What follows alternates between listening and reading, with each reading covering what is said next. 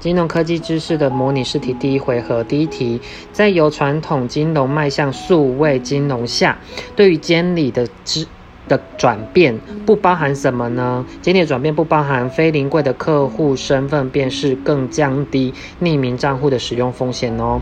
因为如果说你是非临柜的客户身份辨识的话，将会提升匿名账户的使用风险哦。那像是如果是其他的降监理之转变的话，有包含的会像是。呃，交易方式由临柜转变为非临柜，金融机构逐渐无法透过传统的开户机制执行 KYC 哦。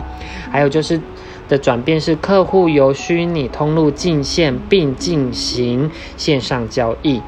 还有就是的转变是客户的交易维持较复杂，使客户的交易模式更不易定义哦。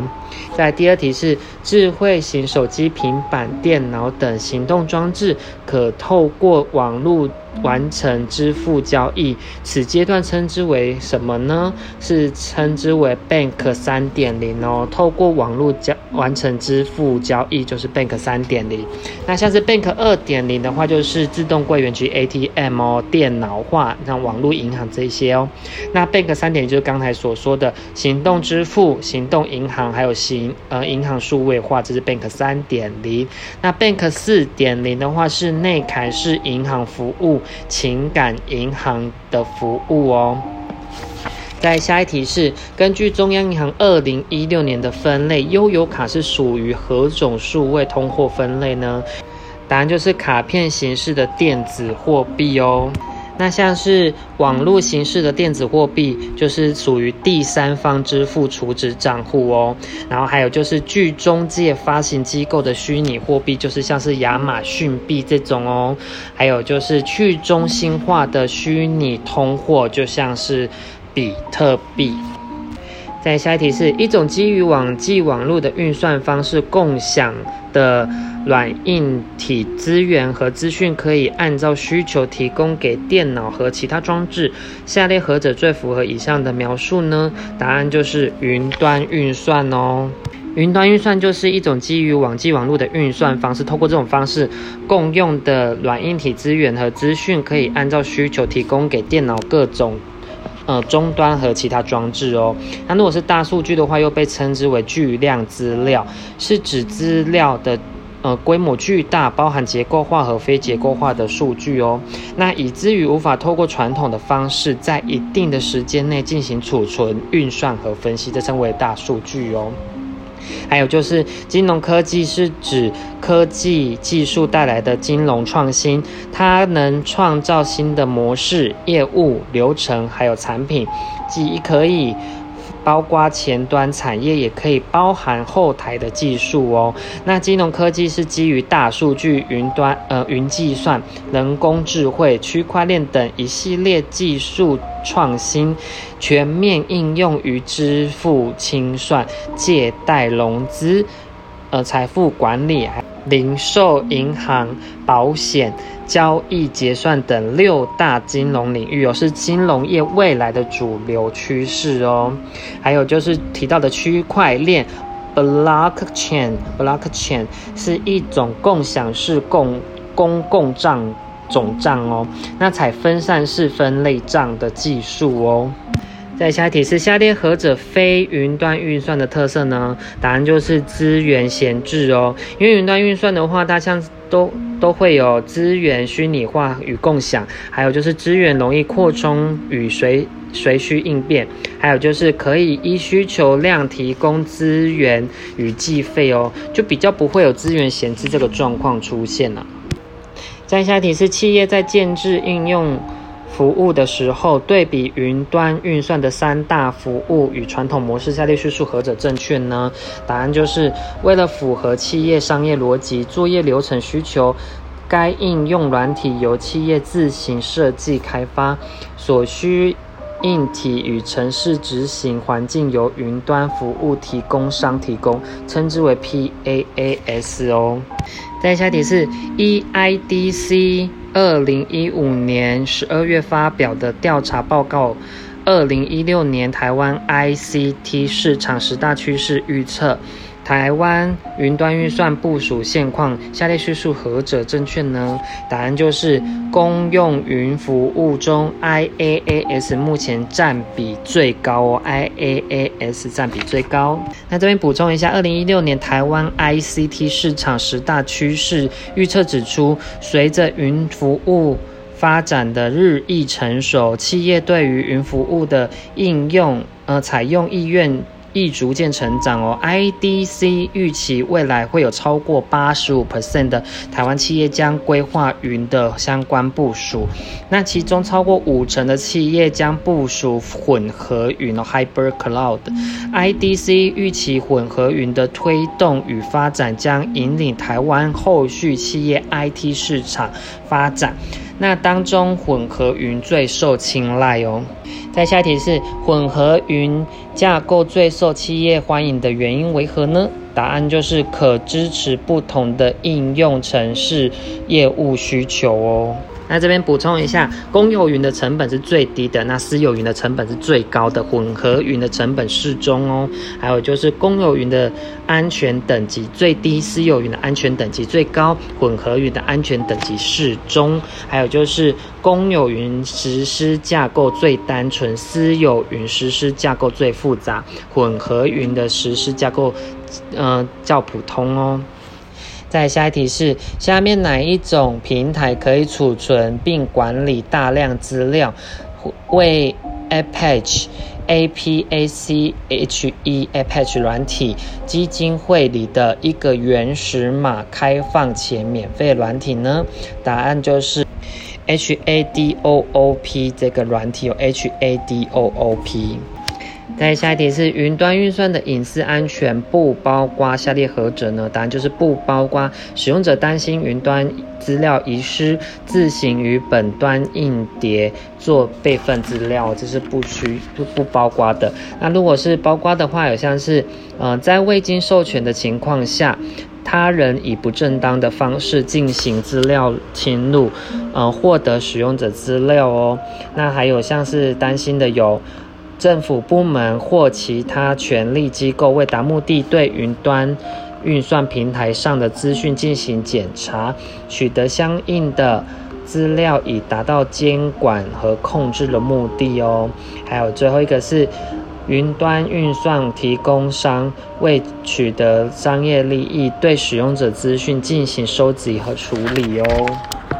再下题是从巨量资料中探索、挖掘隐隐藏其中的讯息，并将其转换为有价值的资讯或知或知识，此种方式称之为什么呢？答案就是资料挖矿哦。那其他的名词像是资料检索，就是从资料中制作引锁，以利使用者参照哦。另外一个名词是资料仓储，就是资料呃将资料储存于档案库当中哦。还有另外一个资名词是资料搜寻，就是从资料中寻找出所需要的部分哦。在第十二题是政府为了打击假新闻，预计针对广播电视法、灾害防治法、粮食管理法等九项法案进行修法。此种假新闻正是大数据四大特征之一的何种呢？答案就是 veracity 哦，veracity。veracity 就是真实性的意思。那这边补充一下，大数据四大特征的四 V 哦，四 V 第一个就是。Value 就是数量，数据是由机器、网络、人与人之间社群互动来生成、累积庞大的数据哦。下一个是 Velocity，V E L O C I T Y，不断传输性哦。它就是随着越来越多的机器、网络使用者、社群网站等资料的传输流动是连续且快速的，搜寻结果每秒都在成长。企业要处理庞大的资讯，且具呃许许许多资料要能及时得到结果，才能发挥最大的价值。因此，也会有人会将 velocity 误认为是时效性哦。在下一个是 veracity，veracity 就刚才说的准确性、真实性哦。那巨量资料中常会有偏差、那个伪造、异常等部分哦。大数据分析应防止这些呃 dirty data，就是损损害到资料系统的完整性跟正确性哦，进而影响决策。在最后一个是 variety，就是多样性。多样性的话，v a r i e t y，大数据的来源种类包罗万象，十分多样化哦。再下一题是有关半结构化资料的叙述，下列何者正确呢？这题的答案有两个，第一个是一般常用的半结构化资料格式大致可分为 CSV、JSON、XML。L 这三类哦，还有就是 SML 结呃格式资料可以是从 MSEXCLE 软体以另存档案方式得到的哦。那像是错误的有像是 CSV 格式被广泛作为跨系统或跨平台的资料交换，这是错的。还有就是 JSON 格式资料可让资资料传输性上升，提高浏览网页的效率，有的是错的。在第十四题是金融业大数据分析的应用，在客户关系管理上，以应以下列何者为，呃，其应用的方向呢？答案就是应该建立三百六十度客户视图及整合性客户主档资讯哦。在第十五题是二零一五年的 WEF 中有关于新市场平台 New Market Platform 的功能不包括下列何者呢？答案就是不包括降低透明度哦。那如果是包括新平台呃新市场平台的功能，有像是增加流动性，还有提高价格准确性，还有增加交易机会哦。还有就是提高透明度。在下题是人工智慧的发展第一次热潮，主要环绕在让机器具备推论或探索的功能。使用的主要工具是何种结构的搜寻演算法，用以做呃状况区分呢？答案就是树状结构哦。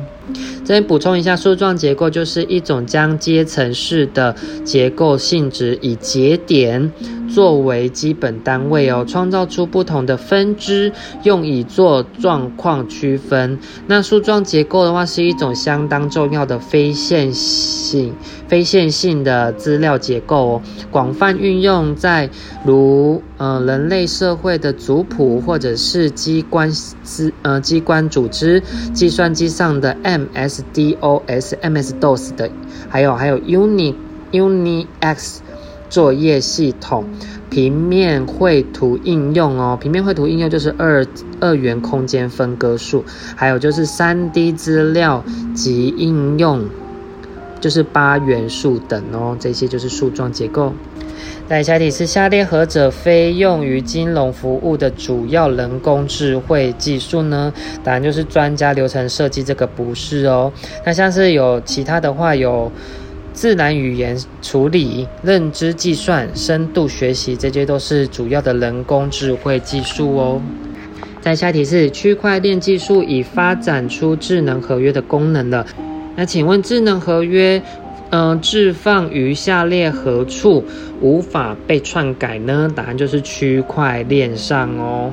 那像是其他的错误的答案，有像是钱包软体、矿工节点上、钱包地址上，这一些都不是哦。所以智能合约放在区块链才可以不被篡改哦。在下题是比较电子货币与虚拟货币，下列叙述何者正确呢？答案就是电子货币，嗯，以法偿货币作为计价单位，那虚拟货币则不是以法偿的计价单位。为计算哦，在下一题是近年由智慧手机进行银行服务越来越频繁，大部分是透过下列何种生物辨识技术来确认身呃使用者的身份呢？答案就是人脸辨识或者是指纹辨识哦。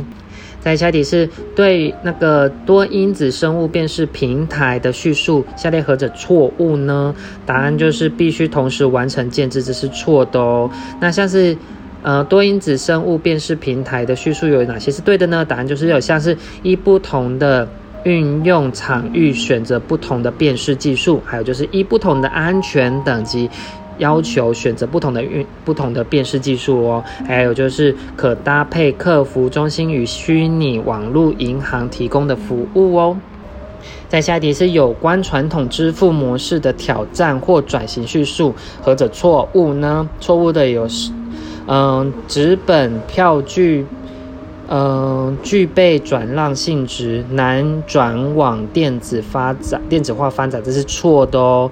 那像是支付模式挑战的转型有哪些是对的呢？有像是现金触印成本高，容易成为洗钱的媒介哦。还有就是信用卡将逐渐转以数位代码化进行交易哦。还有有就是小额转账将流向电子支付机构执行哦，所以刚才错的有就是那个纸本的部分的话，它其实是具有转让性质的，所以可以很容易的转向电子化发展成为电子票据哦，也能达到汇兑、支付、结算、信用、融资等功能哦。再来下一题是有关于行动支付中的 TSM。与 HCE 的比较，下列叙述有哪些是对的呢？有像是 HCE 机制中的服务供应商可以自主开发或整合 App 加值功能，创造额外的营收哦。还有就像是 HCE 机制中可免除在行动支付的过程中来自营运呃营运商的 OTA 平台中介费用。因而降低建制与营运成本哦。还有就像是 TSM 的机制，将安全元元件，安全元件就是 S1，放置手机的 SIM 卡中。那 NFC 读卡机直接和手机中的安全元件交换资料哦。那像是错误的部分，就像是他说的 TSM 机制中的，呃，手机 SIM 卡中会受到。开启手机电源与联网等设限制，无法完成离线的近端支付交易，这个是错的哦。因为如果说 TSM 的机制是可以进行离线 offline 的近近端支付交易哦，不需要连接网络的。那来这边补充一下，TSM 的话就是信托服务管理，由第三方控管着电信业者和银行业者提供之电子元件的行动支付技术哦。那 HCE 的话就是主机板模拟哦，是透过手机在云端模拟晶片的方式作为行动支付的技术哦。再下一题是对于第三方支付的叙述何者正确呢？答案就是第三方支付业者是指呃的指的就是银行机构哦。那这边提到第三方支付是指消费者先将钱交由第三方，再由第三方转放转交给卖方哦。等于是透过值得信任的第三方将钱给第三方，而行动支付就是手机支付哦，指的就是让手机行动装置作为信用卡的载具。所以第三方支付不等于行动支付哦。还有就是来提到的是，呃，第三方支付不含电子票证，这个也是错的哦，因为第三方支付相关的法律是属于电子票证。发行管理条例哦，是可以了解到第三方支付是包含电子票证的。在下一题是有关于 P to P 汇兑业者强调的特色叙述何者何者错误呢？答案就是在安全的疑虑下，跨境 P to P 汇款方式已逐渐萎缩，这是错的哦。那有关于 P2P 的叙述，对的有像是相对于安呃金融机构可更快的汇入跨境账户，还有就是相对于金融机构有机会可以取得较好的汇率兑换汇率哦，还有就是在跨境 P2P 汇款的竞争下，成本为其决胜关键之一哦。这边提到的 P2P 就是一种民间存在已久的个人换钱行为哦。那换汇双方双方在提出货币交换需求的时候，也同时扮演了货币供给者，也就是利用 P2P 模式，可以为世界各地有换汇需求的各方节省呃货币。兑换成本以及国际转账费用的基本原理哦，在安全的疑虑仍可不断改善下，跨境 P2P 汇款方式已逐渐迈入轨道喽。第一回合结束。